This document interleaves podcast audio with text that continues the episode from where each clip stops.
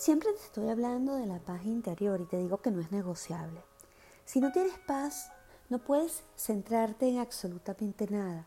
No eres capaz de ver absolutamente nada. ¿Por qué?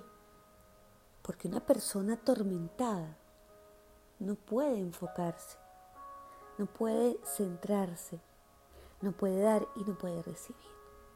Una persona atormentada es como un perro que se está mordiendo la cola todo el día y no para. La paz interior tiene que ser un cultivo diario para ti y una obligación. Una obligación, así como te lo digo. Y tú dirás, ¿por qué una obligación? Porque si tú no trabajas en ella, no lo va a hacer nadie. Y tienes que entender que debe ser vital. Por eso, tenemos que estar pendientes siempre de limpiar nuestro espacio.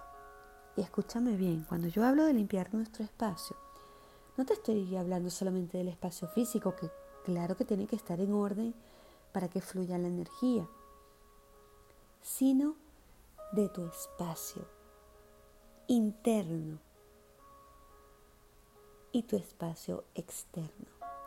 El interno, el que nutrimos en la mente con los pensamientos.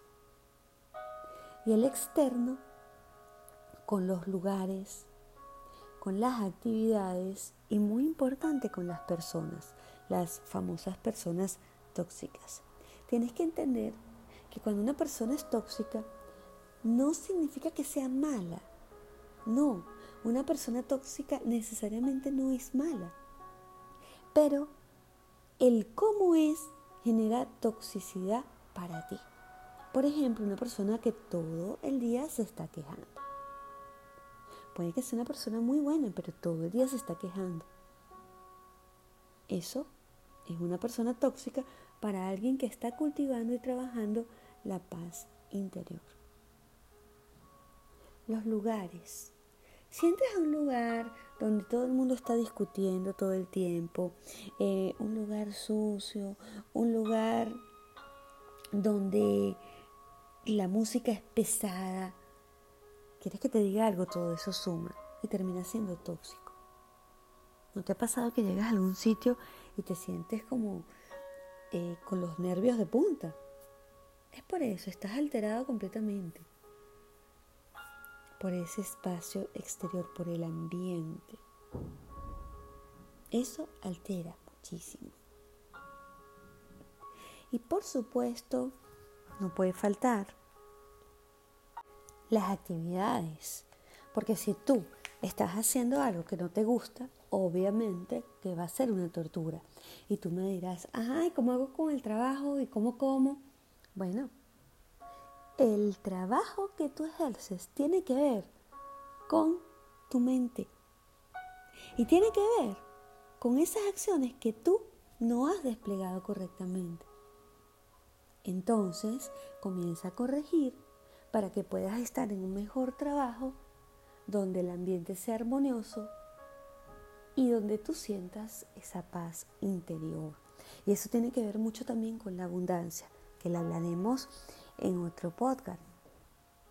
Entonces, a lo que vamos, paz interior, que nada te perturbe, porque si tu mente está alterada todo el día, tu corazón está alterado todo el día, se disparan los niveles de qué? De ansiedad, de tristeza, de rabia, de frustración, emociones por naturaleza hipertóxicas. Así que hoy te traigo tres tips para que empieces a trabajar en tu paz interior. Primero, todos los días al levantarte, agradece. Agradece. Todo, absolutamente todo. Hasta esa piedra que te hizo caer y por esa caída te pudiste levantar y más fuerte. Entonces, primero, gratitud. Dos, haz una lista de lo que no quieres en tu vida y el por qué. Y al lado de esa lista comienza a generar las acciones que tienes que hacer para empezar a salir de ciertas situaciones. Y tres, busca un espacio durante el día de 10 minutos solo para cerrar tus ojos y respirar, respirar. Tú me dirás, medito. Puedes meditar, pero si es muy complicado en ese momento, simplemente cierra tus ojos y respira. Ponte tus audífonos y escucha una música que sea relajante y respira. Y cada vez que venga un pensamiento de esos locos, mira, acuérdate que tienes que pagar la luz, que el dinero de esto, eh, que, que faltó tal cosa, respira y repite. Estoy aquí y ahora y solo respiro. Y respira. Esos 10 minutos van a ser ese refugio donde vas a conseguir tu paz interior. 10 minutos sagrados que nadie puede interrumpir. Y te vas a dar cuenta que a través del tiempo, ese espacio que estás creando, ese espacio sagrado, a crecer en, minutos. Y va a ser una bendición para ti, lo vas a anhelar. Así que, ya sabes, la paz interior no se negocia. Te abrazo y como siempre, te bendigo.